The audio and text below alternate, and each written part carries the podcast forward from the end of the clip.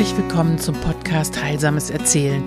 Heute müsste es heißen Gruseliges Erzählen, denn es ist eine Sonderedition für Halloween und ich habe euch eins der gruseligsten Märchen überhaupt mitgebracht. Eins von den Gebrüdern Grimm und es heißt Fitschers Vogel. Hört selbst. Es war einmal ein Hexenmeister, der verkleidete sich als armer Mann und so ging er vor die Häuser und bettelte. Wenn keiner hinsah, dann fing er die schönen Mädchen. Kein Mensch wusste, wohin sie verschwanden, denn sie kamen nie wieder zum Vorschein. Eines Tages erschien er vor der Türe eines Mannes, und der hatte drei sehr schöne Töchter. Der Hexenmeister sah wieder aus wie ein armer, schwacher Bettler und trug eine Kiepe auf dem Rücken, als wollte er die milden Gaben darin sammeln. Ach bitte, gib mir nur ein bisschen Essen. Da kam die älteste Tochter heraus und reichte ihm ein Stück Brot. Und er rührte sie an, und sofort musste sie in seine Kiepe springen. Darauf eilte er mit starken Schritten fort und trug sie in einen finsteren Wald zu seinem Haus. Das Haus mitten im Wald war sehr prächtig, und er gab der Tochter alles, was sie nur wünschte. Mein Schatz, es wird dir wohl gefallen bei mir, du hast alles, was dein Herz begehrt. Es dauerte ein paar Tage, und da musste der Hexenmeister fortreisen. Ich muss weg und dich eine kurze Zeit allein lassen. Da sind die Hausschlüssel. Du kannst überall hingehen und alles betrachten. Nur nicht in die eine Stube, die dieser kleine Schlüssel aufschließt. Das verbiete ich dir bei Lebensstrafe. Auch gab er ihr ein Ei. Das Ei verwahre mir sorgfältig und trag es lieber immer bei dir, denn wenn es verloren geht, dann entsteht dir ein großes Unglück daraus. Das Mädchen nahm die Schlüssel und das Ei und versprach, alles so zu machen. Als der Hexenmeister fort war, ging sie im Haus herum, von unten bis oben, und besah alles. Die Stuben glänzten vor Silber und Gold, und sie meinte, sie hätte noch nie ein so prächtiges Haus gesehen. Und schließlich kam sie zu der verbotenen Tür. Ah, oh, sie wollte vorübergehen. Aber was war wohl darin? Die Neugierde ließ ihr keine Ruhe. Hm, der Schlüssel sah aus wie einer der anderen. Hm, sie steckte ihn ins Schlüsselloch und drehte ein wenig, da sprang die Türe auf. Aber was erblickte sie, als sie hineintrat? Ein großes, blutiges Becken stand in der Mitte und darin lagen tote, zerhauene Menschen. Daneben stand ein Holzblock und ein blinkendes Beil lag darauf. Oh mein Gott, sie erschrak so sehr. Und das Ei, das fiel ihr aus den Händen und in das blutige Becken. Rasch! Sie holte es wieder heraus und versuchte das Blut abzuwischen, aber da half nichts. Das Blut ging nicht ab. Sobald man es abgewischt hatte, kam es wieder zum Vorschein, und so sehr sie auch schabte und kratzte, sie konnte es nicht herunterkriegen. Es dauerte nicht lang, und da kam der Hexenmeister von der Reise zurück.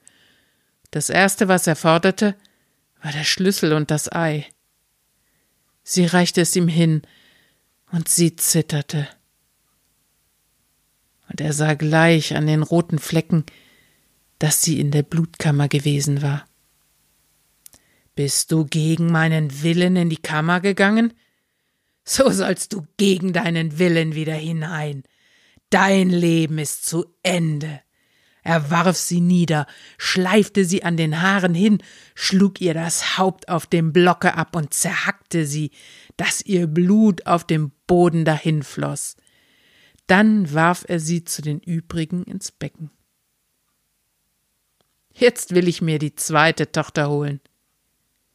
Und wieder verkleidete sich der Hexenmeister in der Gestalt eines armen Mannes und ging vor das Haus und bettelte. Da brachte ihm die zweite Tochter ein Stück Brot. Er berührte sie wie die erste, und sofort musste sie in die Kiepe springen, und es erging ihr nicht besser als ihrer Schwester. Sie ließ sich von ihrer Neugierde verleiten.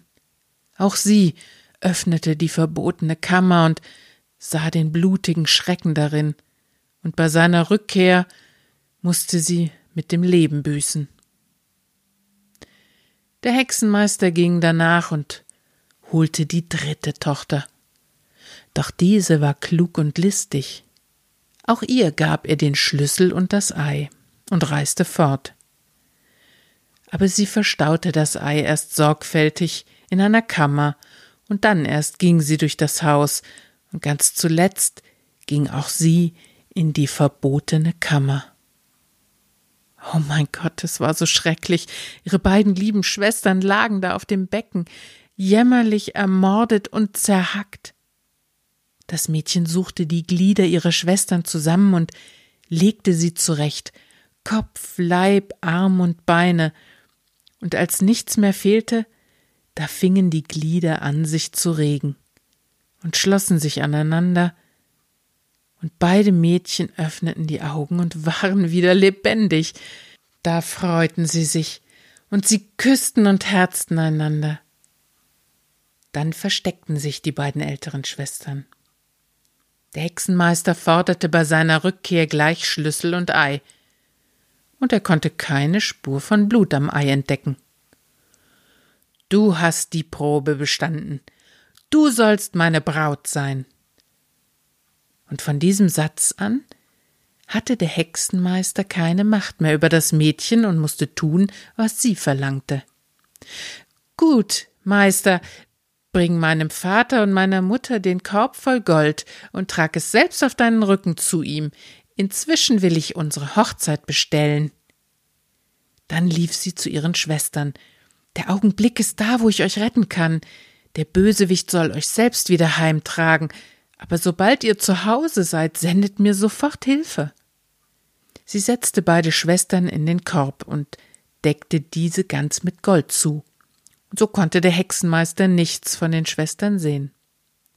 So, mein lieber Meister, nun trag den Korb fort, aber dass du mir unterwegs nicht stehen bleibst. Ich schaue durch mein Fensterlein, und da pass ich genau auf, dass du nicht ruhst. Der Hexenmeister hob den Korb auf seinen Rücken und ging damit fort. Er war aber so schwer und drückte ihn, da lief ihm schon der Schweiß über das Gesicht. Er setzte sich und wollte ein wenig ruhen. Aber da rief es aus dem Korbe Ich schaue durch mein Fensterlein und sehe, dass du ruhst. Willst du gleich weiter? Er meinte, es sei seine Braut und machte sich sofort wieder auf. Und nochmals etwas später wollte er sich wieder setzen, doch da rief es gleich Ich schaue durch mein Fensterlein und sehe, dass du ruhst. Willst du gleich weiter? So oft er nur stillstand, rief es, und er musste fort und fort, bis er endlich stöhnend und außer Atem den Korb mit dem Gold und den beiden Mädchen in ihrer Eltern Haus brachte. Im Palast des Hexenmeisters aber bereitete die Braut alles für das Hochzeitsfest vor. Sie ließ die Freunde des Hexenmeisters einladen, und dann nahm sie einen Totenkopf mit grinsenden Zähnen, setzte ihm einen Schmuck auf und einen Blumenkranz und trug ihn oben vors Bodenloch, so dass er dort hinausschaute. Als alles bereit war, steckte sie sich in ein Fass mit Honig, schnitt das Bett auf und wälzte sich in den Federn, dass sie aussah wie ein wunderlicher Vogel und kein Mensch sie erkennen konnte. Da ging sie zum Haus hinaus, und unterwegs begegneten ihr schon die ersten Hochzeitsgäste. Du, Fitschers Vogel, wo kommst du her? Ich komm von Fitze Fitschers Hause her. Was macht denn da die junge Braut? Hat gekehrt von unten bis oben das Haus und guckt zum Bodenloch heraus. Endlich begegnete ihr auch ihr Bräutigam, der langsam zurückwanderte. Er fragte wie die anderen. Du, Fitschers Vogel, wo kommst du her? Ich komm von Fitzefitschers Hause her. Was macht denn da meine junge Braut? Hat gekehrt von unten bis oben das Haus und guckt zum Bodenloch heraus. Der Bräutigam schaute hinauf und ja, da sah er den geputzten Totenkopf und meinte, es wäre seine Braut. Er nickte ihr zu und grüßte sie. Wie er aber samt seinen Gästen ins Haus gegangen war, da kamen endlich alle Brüder und Verwandte der Braut an, die die Schwestern zu ihrer Rettung gesendet hatten. Sie schlossen alle Türen des Hauses zu, dass niemand entfliehen konnte, und steckten es in Brand. Und so musste der Hexenmeister mitsamt seinem Gesindel verbrennen. Ja, das war das Märchen Fitchers Vogel von den Gebrüdern Grimm. Und ich möchte noch ein paar Gedanken anschließen. Ähm, zum einen, ja, der Name Fitchers Vogel. Was heißt Fitchers? Ist das der Nachname von dem Hexenmeister? Hm, das könnte sein. In jedem Fall, äh, so steht es bei den Gebrüdern Grimm, würde sich das Wort aus dem isländischen Fitfugla herleiten, bedeutet dort so viel wie Wasservogel oder Klauenvogel. Das Märchen, das erinnert ja auch ein bisschen so an Blaubart. Hier haben wir einmal das Motiv der Neugierde von Frauen. Ja, in dem Fitchers Vogel sind das die Schwestern, die äh, in dem Palast des Hexenmeisters eigentlich alles dürfen. Es geht ihnen ja auch gut, es ist prachtvoll, und sie haben alles, was sie brauchen. Aber es gibt eine Kammer, die nicht betreten werden darf. Und es scheint auch so zu sein, dass äh, der Hexenmeister eigentlich mit der Neugierde der Frauen rechnet. Also er gibt ihnen einen Schlüssel, ja, und dann rechnet er im Grunde ja auch damit, dass sie dahin, wo sie nicht gehen sollen, eben hingehen. Ja, das braucht er vielleicht dann als Ausrede für seine Morde.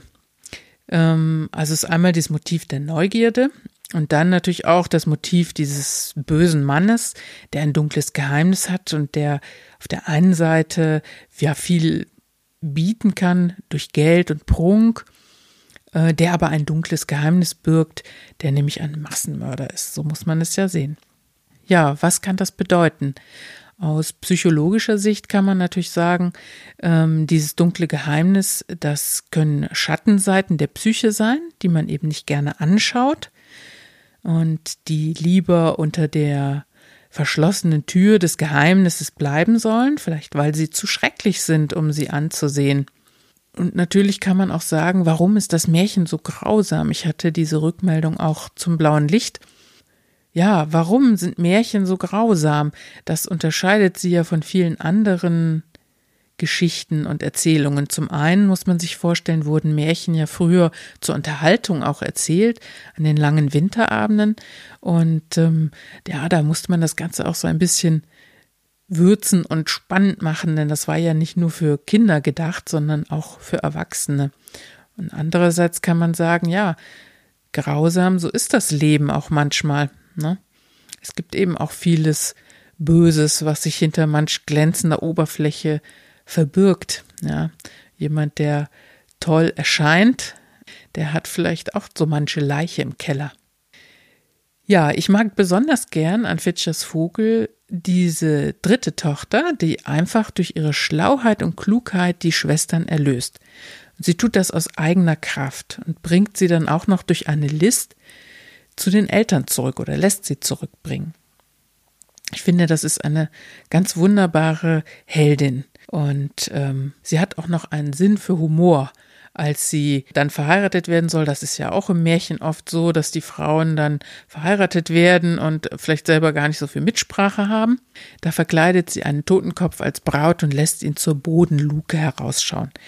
Na, wenn das mal nichts ist und passt doch auch prima zu Halloween. Da wünsche ich euch einen schönen, gruseligen Abend noch und freue mich, wenn ihr demnächst wieder dabei seid. Bis dann, eine märchenhafte Zeit.